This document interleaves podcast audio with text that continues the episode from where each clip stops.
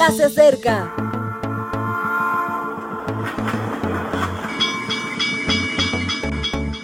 Partimos ya.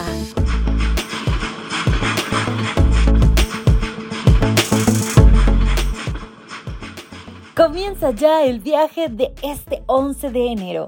Bendiciones para todos y gracias por abordar en este tren de Evangelike.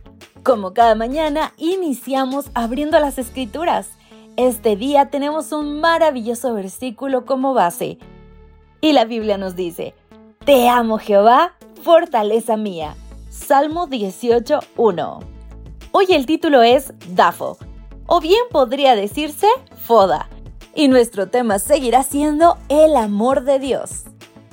Se denomina análisis DAFO a una metodología que estudia cómo se encuentra una empresa o un determinado proyecto. La sigla deriva de las cuatro características de ese estudio. Debilidades, amenazas, fortalezas y oportunidades.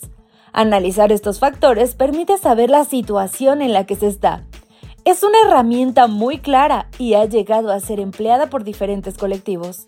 David, al escribir el Salmo 18, acaba de salir de una situación muy complicada, que casi le cuesta la vida.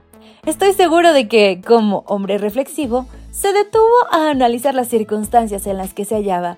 Tenía muchas debilidades, empezando por ese temperamento apasionado y visceral, que tantas veces le perdía.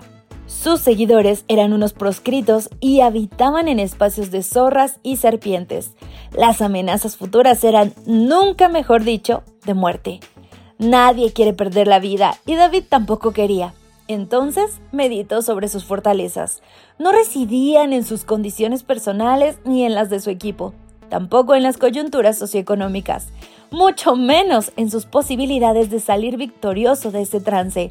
Y lo comprendió. Nada, absolutamente nada, se puede poner a nosotros si estamos del lado de Dios. Esa fortaleza es tan inmensa que todas las adversidades se anulan.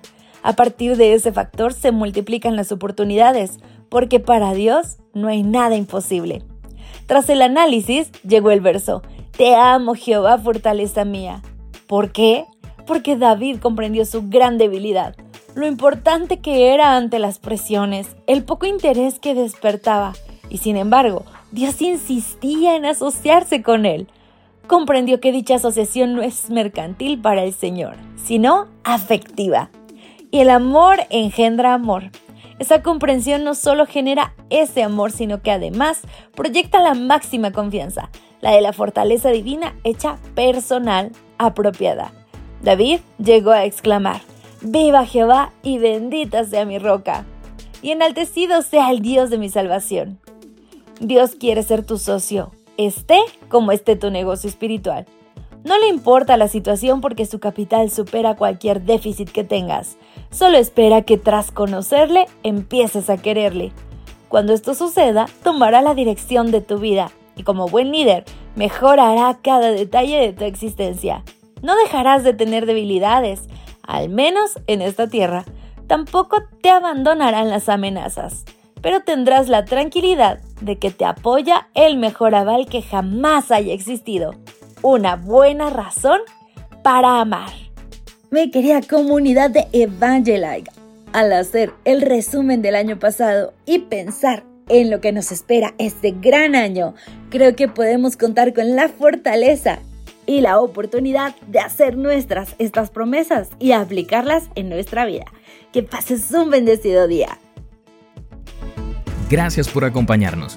Te recordamos que nos encontramos en redes sociales. Estamos en Facebook, Twitter e Instagram como Ministerio Evangelike. También puedes visitar nuestro sitio web www.evangelike.com. Te esperamos mañana.